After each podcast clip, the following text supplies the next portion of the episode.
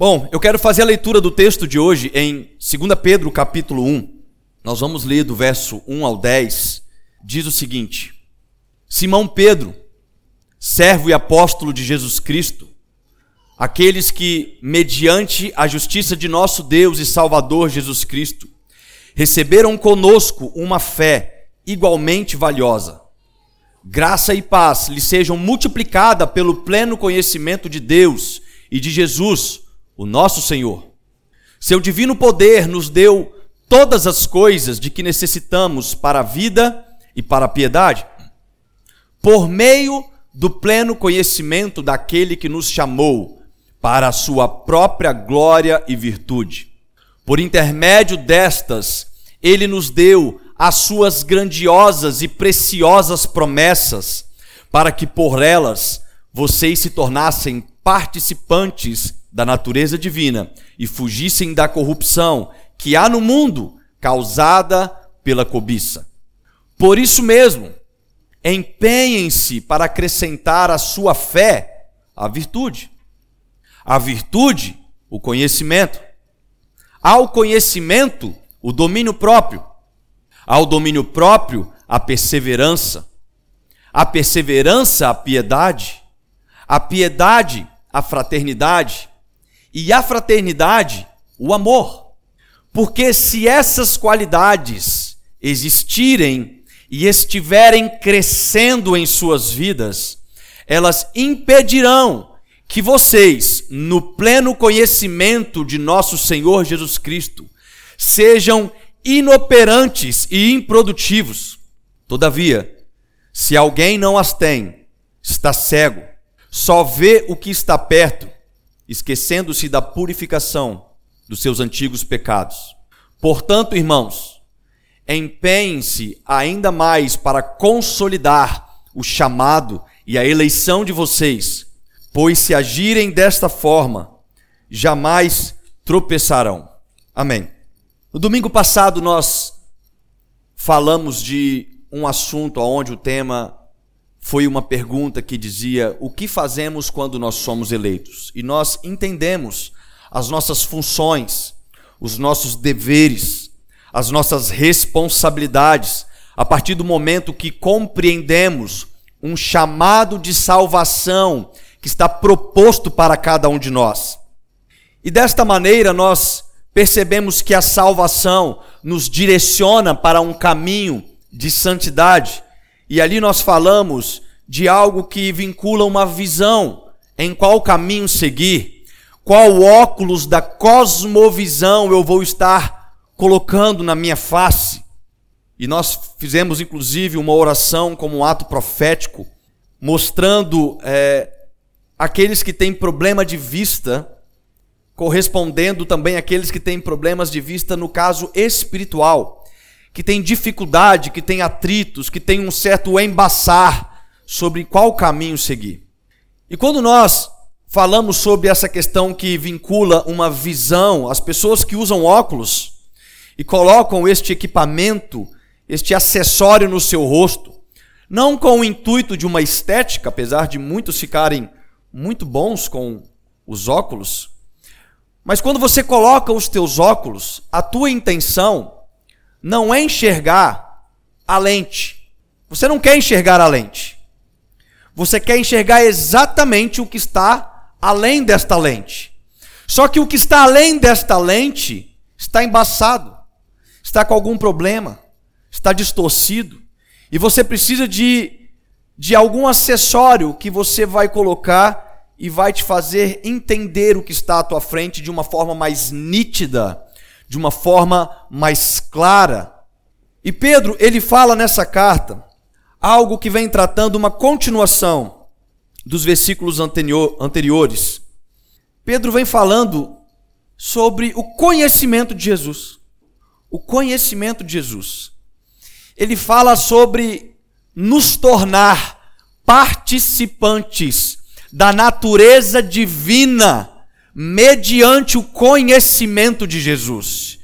E olha que incrível que em apenas poucas palavras, Pedro está levando a gente a refletir, Pedro está levando a gente a interiorizar algo que precisa ser compreendido pela igreja de Cristo. Que sem conhecimento de Jesus de forma nítida, não há participação da natureza divina. Se nós não conhecemos o que Deus está revelando para nós, nós vamos andar em caminhos aonde as coisas ficam embaçadas demais. E aquilo que parece ser tal coisa, nem sempre é. Aquilo que parecia ser algo bom, pela minha falta de nitidez, por causa da omissão do conhecimento de Cristo, me faz pensar que é algo que na verdade não é. E Pedro mostra que, ao participar desta natureza divina, nós temos uma multiplicação da graça e da paz em nossas vidas nessa terra, sobre algumas atitudes que competem a nós cristãos exercer. A graça e a paz do Senhor Jesus se multiplica em nossas vidas para que algumas das nossas atitudes que é de competência nossa porque elas já foram entregues a nós em uma proporção, ainda que minúscula, nós a possuímos.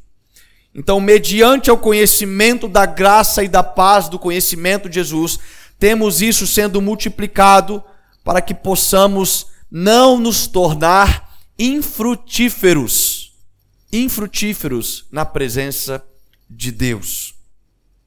E ao mesmo tempo, como nós vimos, no verso 9, ele fala sobre a cegueira que alcança aqueles que não desenvolvem essas qualidades. Ele diz: aqueles que desenvolvem essas qualidades não se tornam infrutíferos, porém, aqueles que não desenvolvem estão desenvolvendo uma cegueira.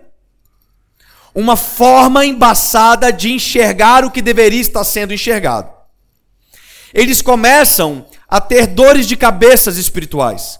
Eles começam a não serem estimulados a andar em caminhos mais altos, em pisar em terrenos que são mais produtivos para a vida deles, em compreender o plano da ação perfeita de Deus.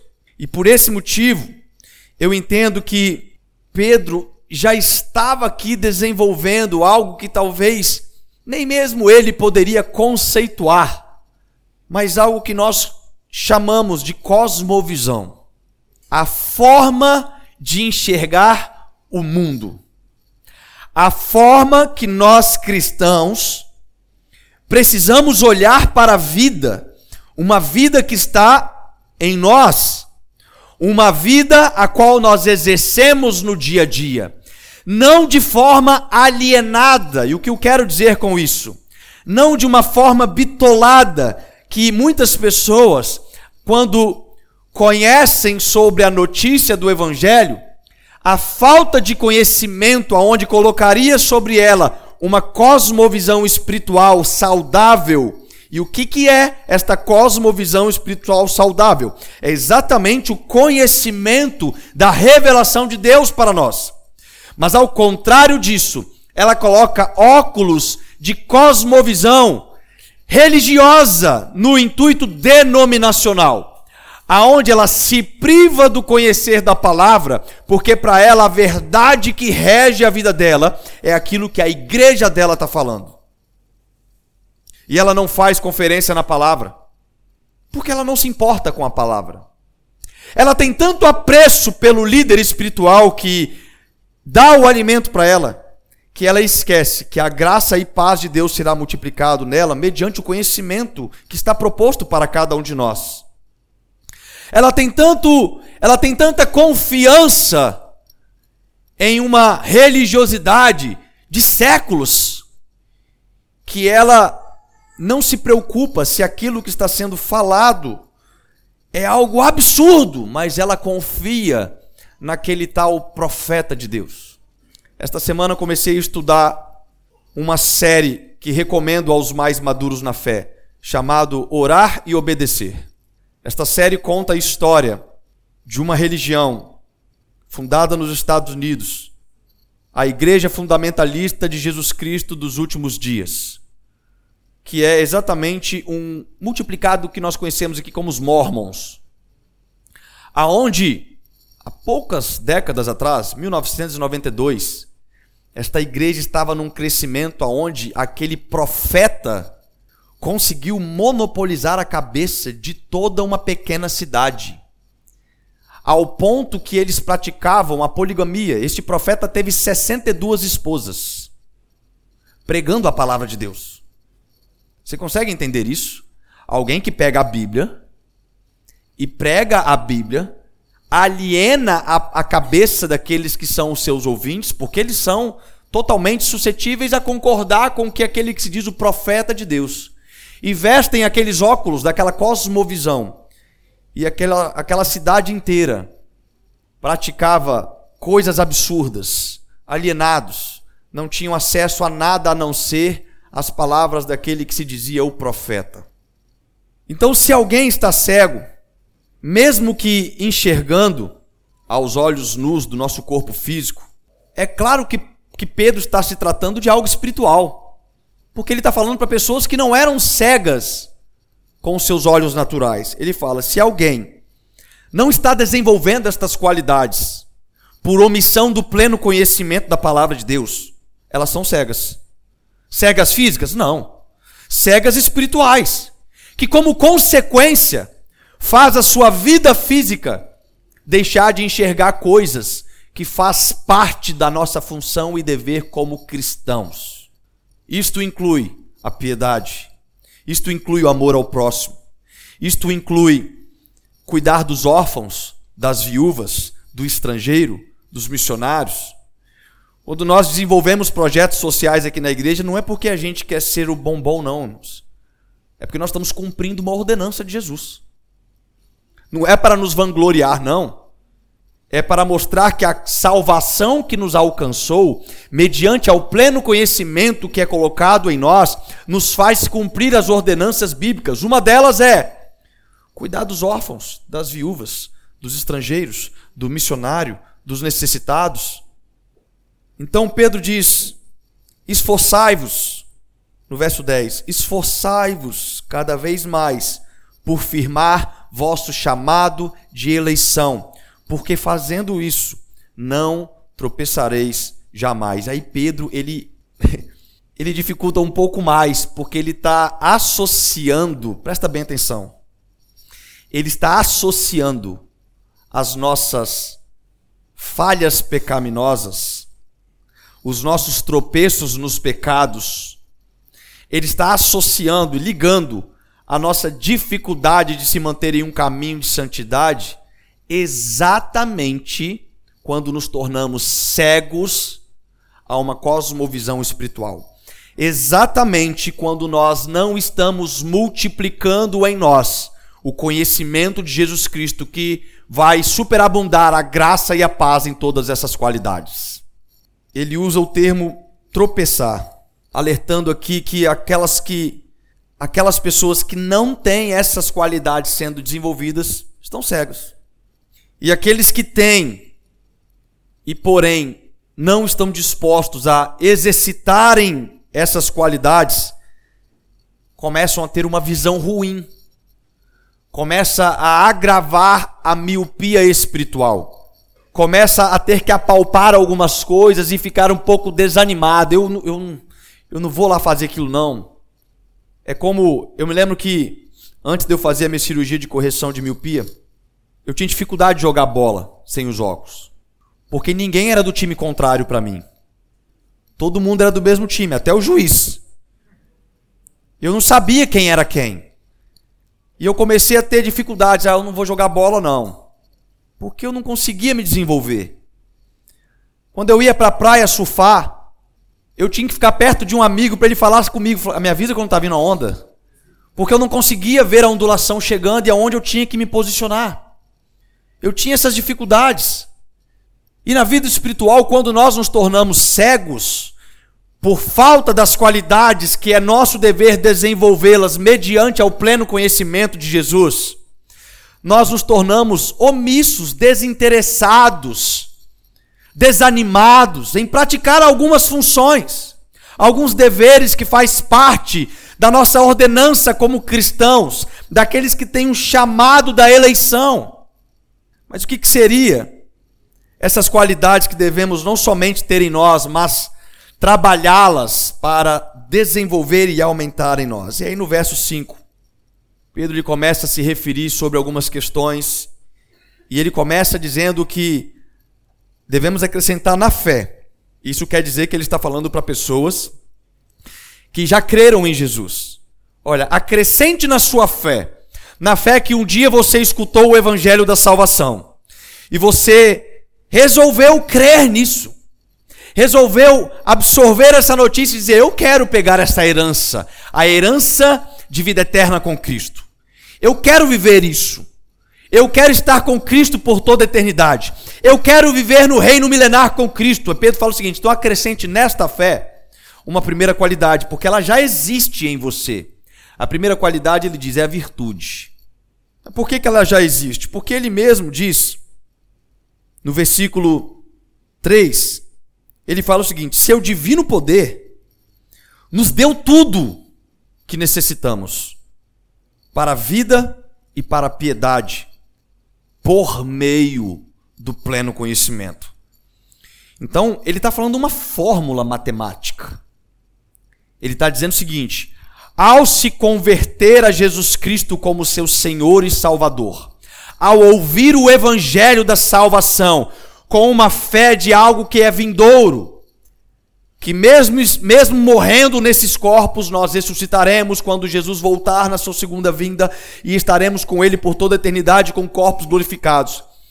Ele fala o seguinte: ao ter isso, agora vocês recebem qualidades. Só que essas qualidades vão ser desenvolvidas quando você ter o pleno conhecimento de Jesus Cristo. Então, quanto mais de Jesus eu me interesso em conhecer, mais dessas qualidades serão visíveis e crescentes na minha vida. E a primeira qualidade, ele fala que é a virtude. Ele fala que é a virtude. E é interessante, irmãos, porque o apóstolo Paulo vai dizer também em Gálatas, no capítulo 5, sobre os frutos do Espírito, e dentro desses frutos do Espírito, Paulo vai fazer uma conexão com aquilo que Pedro está desenvolvendo. Porque Paulo repete que o amor faz parte dos frutos do Espírito, o domínio próprio, a amabilidade no sentido de ser amável, ou seja, no sentido de ser fraternal, a bondade, que é sinônimo de piedade. Então, Paulo também cita isso lá em Gálatas 5. Isso mostra uma devida importância que temos de considerar para essas obras que são para os salvos em Jesus Cristo. São obras que precisam ser desenvolvidas no nosso caráter cristão. E quanto mais destas obras nós colocarmos sobre os nossos olhos, mais nítido a minha caminhada com o Evangelho se torna. Ao ponto que mais liberto eu vou ficando daquilo que me deixava infrutífero e mais produtivo eu me torno, porque agora eu enxergo com nitidez aquilo que Jesus quer que eu enxergue.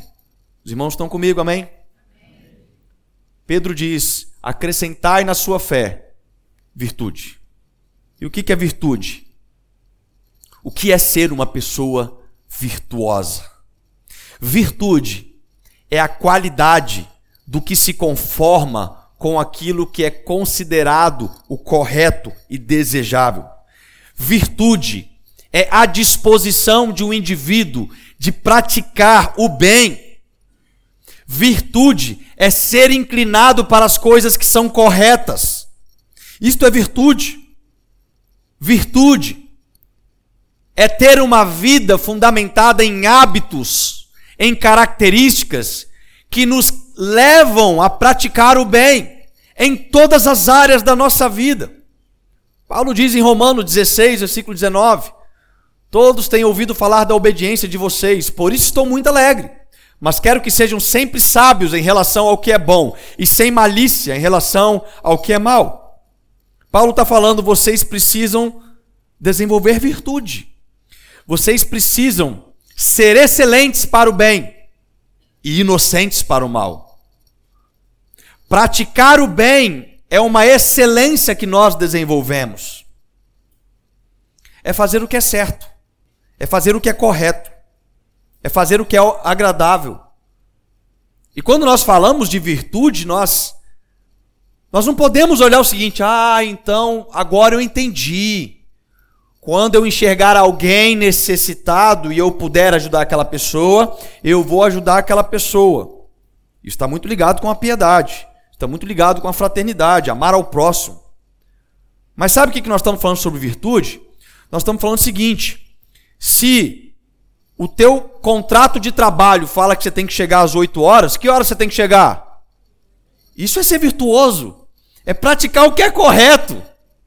Se o culto na Igreja Batista Betel começa às 19 horas, que horas nós vamos chegar? 18h50, né? Porque 19 horas já começou. Isso é ser virtuoso, é praticar o bem em todas as coisas, é fazer o que é correto, é fazer o que é coerente, é fazer o que precisa ser feito, é ser excelente no bem. Pedro está dizendo assim: a primeira coisa que eu faço, depois que eu envolvo a minha caminhada com Cristo, seja virtuoso. O que quer ser virtuoso? A tua moral já vai te condenar de algumas coisas. Eu não conheço a Bíblia ainda, Pedro falou, não. Acrescente virtude na tua fé. Não é sobre conhecer a lei que ainda você vai conhecer. Acrescente virtude. Porque mesmo sem conhecer o Evangelho, você vai entender que algumas coisas são certas e outras coisas são erradas. A tua moral vai te guiar. Acrescente virtude. E isso não é somente uma questão somatória para a nossa fé, irmãos, mas é algo que é uma necessidade para a nossa vida espiritual. Tiago vai abordar em capítulo 2, versículo 26, porque assim como o corpo sem o espírito está morto, assim também a fé sem obras ela é morta. Então, se eu creio em Jesus Cristo, que ele está me limpando de uma vida de pecados, como que eu vou continuar praticando aquilo que eu já sei que é pecado? Antes de eu conhecer o que a Bíblia vai falar sobre pecado, a minha moral já está dizendo que é errado eu fazer isso. Porque, irmãos, tem questões que ela envolve a moral da sociedade. Ainda que a Bíblia não falasse, ela já envolve a moral na sociedade. Existem leis que a nossa sociedade segue. Leis que precisam ser consideradas. E aí, depois disso, Pedro vem e fala assim: agora acrescente conhecimento na sua virtude. Aí ele começa a desdobrar um pouco. Porque depois que eu começo a praticar o que é bem de acordo com aquilo que eu tenho de conhecimento, agora ele fala: pegue o conhecimento da palavra de Deus e acrescente na sua virtude. Porque agora você vai definir com mais clareza, com mais transparência, com mais definição o que, que é certo, o que, que é correto, o que, que é agradável aos olhos de Deus e o que, que não é. Então, após ter fé em Jesus e nos inclinar para o bem, nós devemos agregar este conhecimento. E este conhecimento, irmãos, é a palavra grega que é utilizado gnosis. O que é este conhecimento? É, é a letra. É o conhecimento da letra. Deixa eu ler a Bíblia. Literalmente, deixa eu ler a Bíblia. Eu preciso ler a Bíblia. Mas e agora? Ah, lê a Bíblia. O que, que eu faço para ler a Bíblia? Leia a Bíblia. Você abre a página, lê a Bíblia e vai lendo os livros. Não entendi nada, não tem problema, você vai ler o resto da sua vida. A Bíblia não é um livro que você termina de ler e guarda na prateleira. A Bíblia não é um livro que você deixa aberto na sua sala, nos Salmos, alguma coisa. A Bíblia é um livro que a gente medita nela de dia e de noite. A Bíblia é um livro aonde Ainda que a gente leia de Gênesis ao, Apocalipse, nós faremos isso durante todo o tempo, até o restante das nossas vidas. Porque a Bíblia é o conhecimento de Deus para nós. Deus escolheu se revelar ao homem e ele usou a palavra de Deus que está escrita para nós para fazer isso. Foi assim que ele escolheu se revelar para nós. Então, conhecimento vai nos trazer o discernimento. Irmãos, Deus tem interesse no conhecimento. Porque ele está falando. Acrescente conhecimento. Ah, pastor, para com isso. O negócio é ser espiritual. Vamos orar, irmão, vamos orar. Vamos ler a Bíblia, não, vamos orar. E eu sempre gosto de citar a frase de John Angel, autor do livro A Grandeza do Pastorado, aonde ele fala literalmente para pastores: somos nós, salvos em Jesus Cristo. Ele fala: se você acha que Deus não está interessado no teu conhecimento, muito menos ele está na sua ignorância. Deus está interessado no seu conhecimento. E é por isso que ele está falando assim: ó, agregue a virtude o seu conhecimento. Conheça a palavra de Deus. Conheça quem Jesus é. Esse conhecimento é além de nos aprofundar na palavra de Deus, que ela é riquíssima, que ela é inesgotável, é nos aprofundar também em outras ciências, meus irmãos. É a gente desenvolver o hábito da leitura no nosso dia a dia. Eu não vou agir com falta de ética, mas eu poderia perguntar assim hoje: quantos aqui praticam a leitura? Poucas pessoas levantariam a mão. Isso não é uma culpa sua, isso é uma culpa da cultura do Brasil. A nossa nação tem uma cultura pobre para leitura. Mas Deus tem tanto interesse em que a gente leia, que quando Deus se revelou, Ele não deu para a gente um vídeo no YouTube para assistir, Ele deu uma palavra para ler. ele vai que leia. Está aqui a palavra revelada. Escreva. Em alguns locais lá em Abacuque ele fala: escreva em letras grandes. Escreva a palavra. Para que o meu povo medite nela de dia e de noite.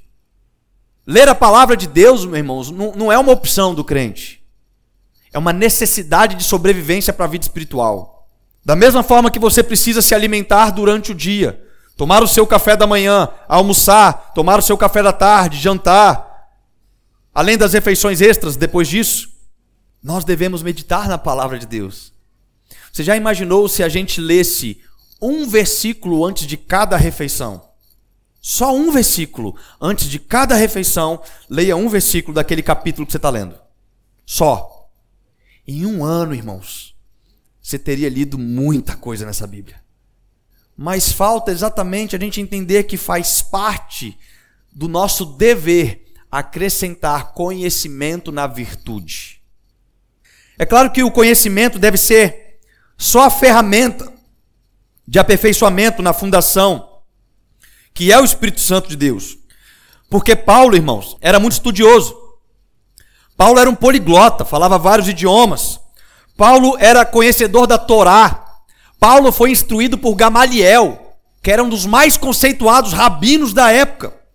Mas Paulo chega lá em 1 Coríntios capítulo 2, versículo 4 e diz assim: "Minha mensagem e minha proclamação não se formaram de palavras persuasivas de conhecimento, mas constituíram-se em demonstração do poder do Espírito, para que a vossa fé não se fundamente em sabedoria humana, mas no poder de Deus." Então Paulo está falando o seguinte: não adianta só ter o conhecimento. Nós precisamos ser dispenseiros da palavra de Deus mediante o mover do Espírito Santo de Deus em nós. Agora, você já imaginou você chegar num local aonde você vai lá e fala, irmão, ah, você é crente, irmão? Prega uma palavra aqui pra gente aqui. E você fala, e agora? Eu não sei nada da Bíblia. Eu sou crente, mas eu não leio a Bíblia. Eu sou crente, mas eu não tenho nenhum devocional.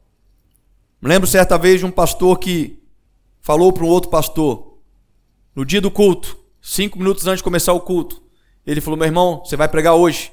Ele, misericórdia, pastor. Não, pastor, pelo amor de Deus. Eu não preparei nada. Falei, não, fica tranquilo. Só compartilhe o seu devocional de hoje com a gente. Não precisa ter preparado nada. O que Deus falou com você no seu devocional é o que a gente quer ouvir hoje. Você já imaginou isso? Se a gente começar a praticar isso aqui na igreja? Compartilhe o seu devocional que está tudo bem. Irmãos, o Espírito Santo só vai te dar o rema, que é o conhecimento espiritual, se nós tivermos o Logos, que é o conhecimento daquilo que está disponível para a gente. É dever nosso acrescentar conhecimento na virtude. É dever nosso nos inclinarmos para a palavra de Deus e começar a ler. Aí você fala, mas eu não entendi nada. Continue lendo. Que no momento certo o rema de Deus vai manifestar na sua vida. No momento certo, o Espírito Santo de Deus vai revelar aos teus olhos aquilo que está sendo colocado. Me lembro que um certo dia estava fazendo um sermão no meu quarto. O sermão era em Mateus capítulo 16. E eu já tinha pregado aquele texto. Eu já tinha lido aquele texto diversas vezes. Mas um dia, meus irmãos, eu estava ali sentado do lado da cama, o notebook aberto. Eu lembro que Nayara entrou no quarto e eu estava em prantos. Ela falou: O que foi? Eu falei: Amor, você não tem noção.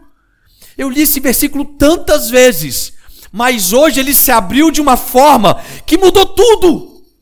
Eu estava tendo, irmãos, um, um batismo do rema de Deus. Por quê? Porque eu estava adquirindo o conhecimento da palavra de Deus e o Espírito Santo pegou aquilo para demonstrar na minha vida. Quantos e quantos aqui que fazem faculdade, que estudam, estão na escola, chega na hora da prova, faz aquela oração de crente fervoroso, Senhor, traga na minha memória, Pai, para fazer essa prova. E o Senhor vai falar, o que? Você não estudou nada. Eu queria te ajudar, mas você nem abriu o caderno para ler o estudo.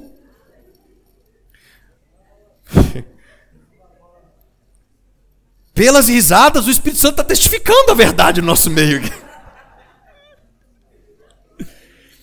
Irmãos, Deus vai trazer na sua memória aquilo que você tem buscado. Ele vai desembaraçar aquilo que você não está entendendo se você está buscando na palavra de Deus. E ele diz depois que acrescentar a virtude na fé e o conhecimento na virtude, Aí ele chega num ponto, preste atenção, ele fala: acrescente agora domínio próprio. Ele fala: acrescente domínio próprio. Ah, domínio próprio.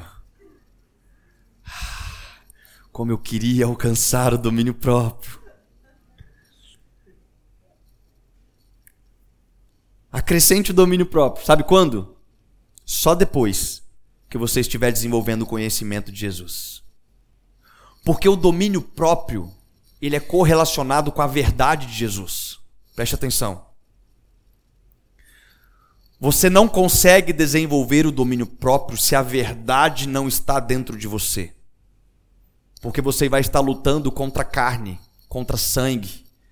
O domínio próprio, ele vem a partir de um entendimento espiritual que nos dá respaldo, nos dá poder para crucificar a nossa carne.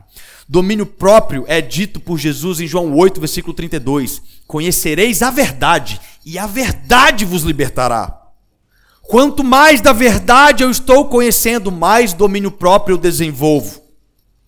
O próprio Paulo, ele diz em 1 Coríntios 9, 27, mas esmurro meu corpo e faço dele meu escravo, para que, depois de ter pregado aos outros, eu mesmo não venha ser reprovado. Paulo está afirmando o seguinte: eu prego para o cara não pecar nisso, e eu continuo tendo vontade de pecar nisso, mesmo depois de ter pregado.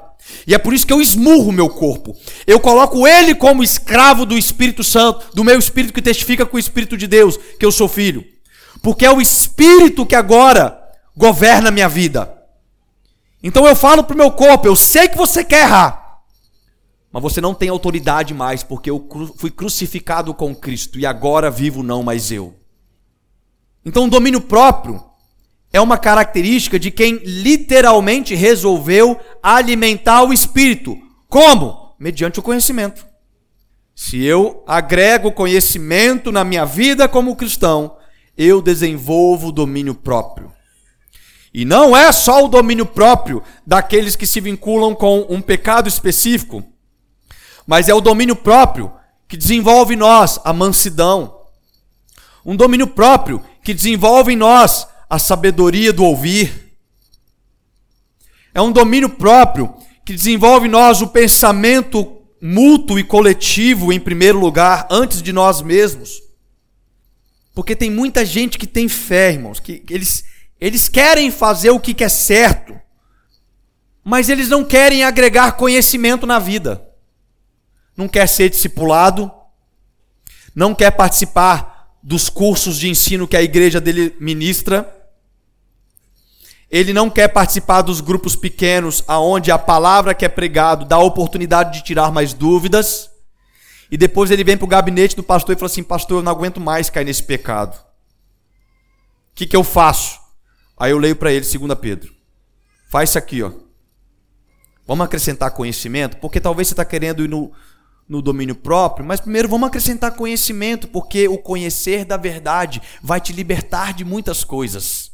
O conhecer da verdade vai te desamarrar das religiosidades, das questões que são ignorantes, das questões que te atrapalham a viver uma vida cristã saudável. Então, o domínio próprio, irmãos, ele não é somente um fruto do espírito que Paulo repete lá em Gálatas capítulo 5, mas ele é demonstrado em uma ocorrência, por exemplo, no, no livro de Atos, capítulo 24, no verso 24 ao 25, que diz assim: Vários dias depois, Félix veio com Drúzila, sua mulher, que era judia. Mandou chamar Paulo e ouviu falar sobre a fé em Cristo Jesus.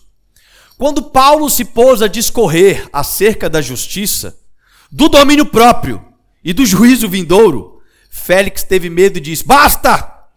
Chega por enquanto. Pode sair.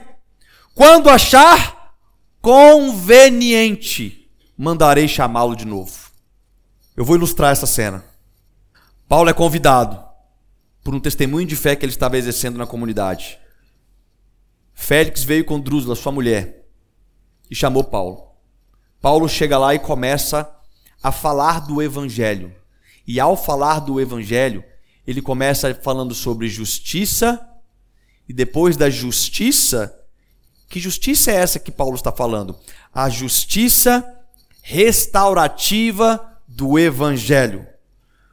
A justiça do Evangelho, ela não atribui a cada um de nós aquilo que nós merecíamos. Porque a justiça retributiva, ela é o seguinte: aqui se fez, aqui se paga. Se nós cometemos pecado, o que, que nós merecíamos? Sermos condenados. A justiça de Jesus mediante o Evangelho é a justiça restaurativa. Você fez, Jesus pagou. Isso é justo aos olhos de Deus para nós. Ele agiu com misericórdia. Nós pecamos, Jesus nos justificou. Só que para isso, precisamos desenvolver algo. Quando nós temos fé na justiça de Jesus, precisamos acrescentar a fé virtude, a virtude conhecimento, e o conhecimento, Paulo vai falar assim, domínio próprio. Quando ele começa a falar dessas coisas, Félix, sua mulher, fala assim, Paulo, vai aqui, para, para um pouquinho aí. Para um pouquinho. Não, não, não, não, não, não. Porque a gente quer fazer o que a gente quer fazer. Nós não queremos controlar os nossos desejos pecaminosos. Deixa a gente fazer o que a gente quer. Deixa os meninos brincar. Deixa a gente pecar esse negócio de domínio próprio, eu vou ficar preso a uma ideologia religiosa, Paulo. Não, eu estou conjecturando, tá? Paulo fala assim: não, você vai ser livre se a verdade entrar em você. É diferente.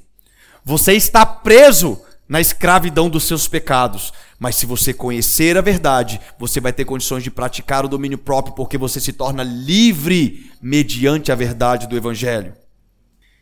E gente, muitas pessoas elas querem ouvir falar de Jesus, elas querem viver uma vida cristã, mas elas não querem enfrentar pontos como, por exemplo, o domínio próprio. Ao invés disso, ela quer se omitir, ela quer se esconder. Ah, eu tô com dificuldade disso, eu tô caindo nesse pecado, o que, que eu vou fazer? Não vou na igreja mais não, porque eu tô com vergonha disso. Para com isso, irmãos.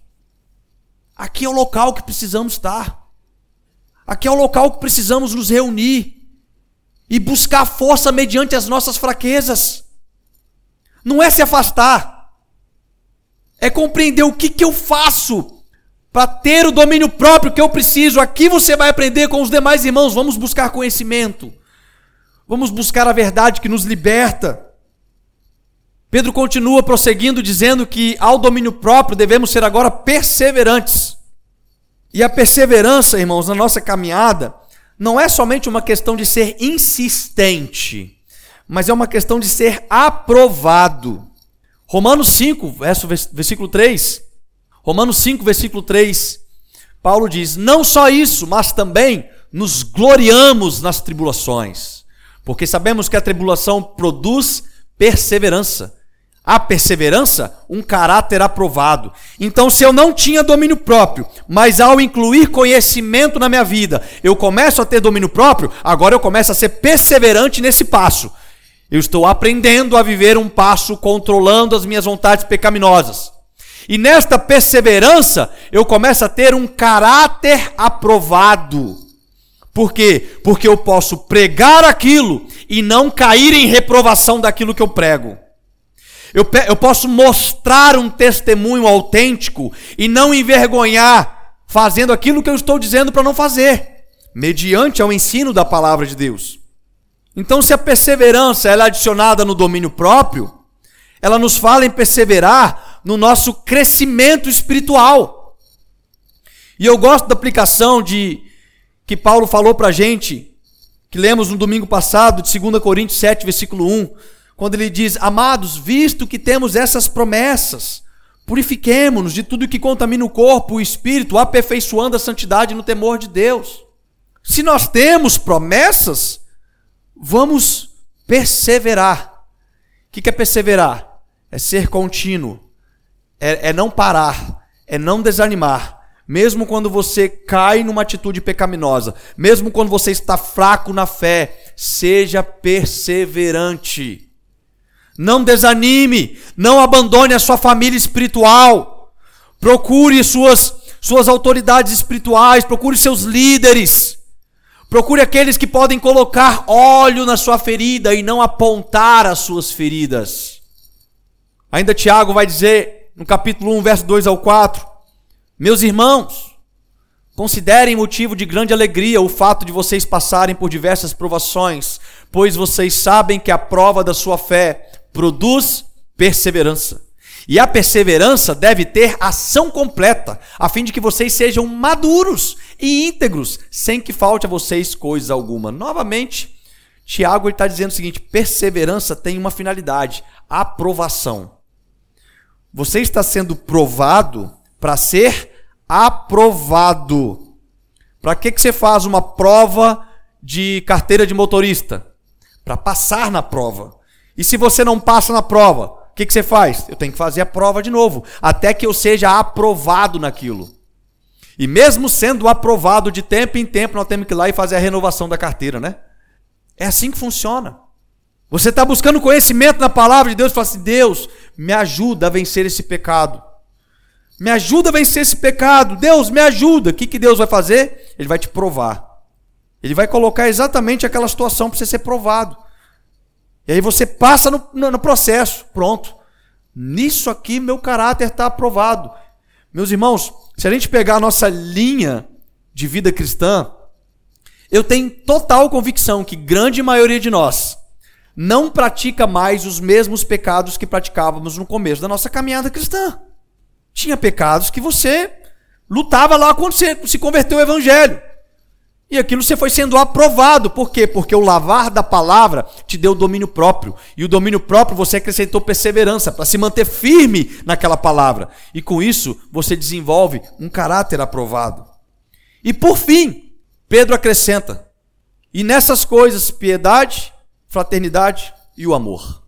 Então, depois de quatro características que envolve a nossa própria condição, ele fala de quatro características que se vincula a nós mesmos. Ele fala acrescente virtude, isso significa em nós, conhecimento para nós, domínio próprio para nós, perseverança para nós. Para quê? Para que agora você tenha condições de praticar piedade ao próximo, fraternidade ao próximo, amor ao próximo. Nós não podemos fazer isso de forma ao contrária. Porque ele está falando de um caminho de maturidade no evangelho, um caminho de maturidade cristã. Porque se essas qualidades existirem e estiverem, leia comigo, estiverem, isso é um, é é um verbo gerúndio. O que, que é um verbo gerúndio, meus irmãos? Verbo gerúndio é um, é um ato de ação contínua. Ele não para.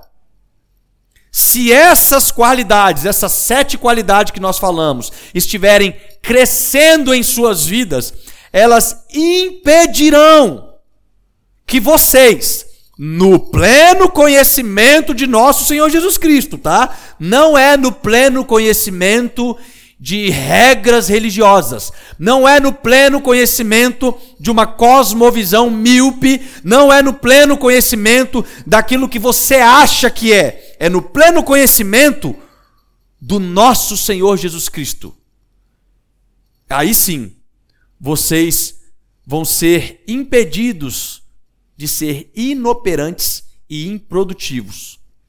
Todavia, se alguém não as tem, está cego. Tem um chamado da fé, mas está cego. Não sabe o que fazer, não sabe como caminhar, não sabe como agir. E a vida dele se torna uma vida complexa para seguir a Jesus. Se torna complexo. Ele desanima. Ele não tem ânimo para seguir. Porque esquecendo-se da purificação dos seus antigos pecados, só vê o que está perto. Então não adianta você querer ser uma pessoa piedosa, fraternal, amorosa, se você não consegue ser perseverante, com domínio próprio, agregando conhecimento e sendo inclinado para aquilo que é correto. Tem muitas pessoas, aliás, deixa eu corrigir, porque no começo do texto, Pedro deixa claro: o seu divino poder nos deu tudo o que necessitamos. Nós temos essas características embutidas dentro de nós. Mas ele fala o seguinte: deixe com que elas cresçam, desenvolvam essas qualidades Permita este processo, mediante ao pleno conhecimento, porque nós temos que fazer muito em nós primeiro, para então a fazer através de nós. Eu quero fazer, eu quero fazer para o mundo, eu quero proclamar isso, eu quero ser um testemunho. Calma. Não seja um fruto de vez que nós falamos na semana passada. Porque se o mundo mastigar um fruto de vez, ele vai enxergar que o evangelho é amargo ou azedo ou sem graça. Vamos deixar o evangelho fazer em nós, para então fazer através de nós. Pastor, você está falando então para eu parar de fazer o que eu estou fazendo? Não. A Bíblia está falando para a gente para deixar crescer qualidades. Então cabe a nós agora nos autoavaliar e fazer a pergunta: aonde eu estou tendo mais dificuldade hoje? Será que eu não estou sendo uma pessoa com virtude? Será que eu não estou agregando conhecimento da palavra de Deus? Será que eu tenho dificuldade no domínio próprio? Será que eu tenho dificuldade de ser perseverante? Aonde que eu estou nesse processo? O que, que eu preciso olhar nesse momento na minha vida cristã e buscar ajuda, ser aperfeiçoado, deixar a palavra de Deus crescer na minha vida? Então essas qualidades vai fazer uma cosmovisão ser ajustada, ter mais definição, porque é isso que ele fala no verso 10 ele diz: esforcem cada vez mais por firmar vosso chamado e eleição, porque fazendo isso não tropeçareis jamais. Então, se eu não me esforço em entender o meu chamado de eleição, se eu não me esforço em desenvolver o meu chamado de salvação em Cristo Jesus, o que, que acontece? Eu tropeço. Eu vivo uma vida cristã tropeçando o tempo inteiro, porque eu estou cego nessas coisas. Mas ao compreender isso, uma cosmovisão espiritual daquilo que Deus quer trabalhar, as coisas se tornam mais claras, se tornam mais objetivas, e eu começo a ser mais eficiente na minha frutificação. Isso significa que nós precisamos crer no Senhor Jesus e deixar o Senhor Jesus trabalhar em nós todas essas características. No verso 11 ele finaliza dizendo: E assim vocês estarão ricamente providos quando entrarem no reino eterno de nosso Senhor e Salvador Jesus Cristo. Pedro está dizendo que deixar essas coisas serem trabalhadas em nós vincula provisão de galardão no reino vidouro. Quando o tribunal de Cristo acontecer para distribuir o galardão para os santos, para os que são chamados na salvação. Chamados na salvação, irmãos. Todos nós que somos salvos em Jesus. Isso significa ser eleito em Cristo Jesus. É ter a convicção que o Evangelho está no meu coração e eu creio que eu sou salvo em Jesus Cristo. Eu tenho convicção. Não é porque Fulano falou que eu sou salvo. Não é porque Ciclano falou que o profeta lá dos Estados Unidos falou que eu... Não. É porque ao conhecer o Evangelho de uma forma nítida, aquilo me traz convicção de quem eu sou em Jesus. Não mais criatura, mas agora filho de Deus. Coerdeiro com Jesus Cristo em todas as coisas. Que Deus seja louvado e que essas qualidades sejam desenvolvidas em cada um de nós, para a honra e para a glória do Senhor Jesus. Amém. Glória a Deus.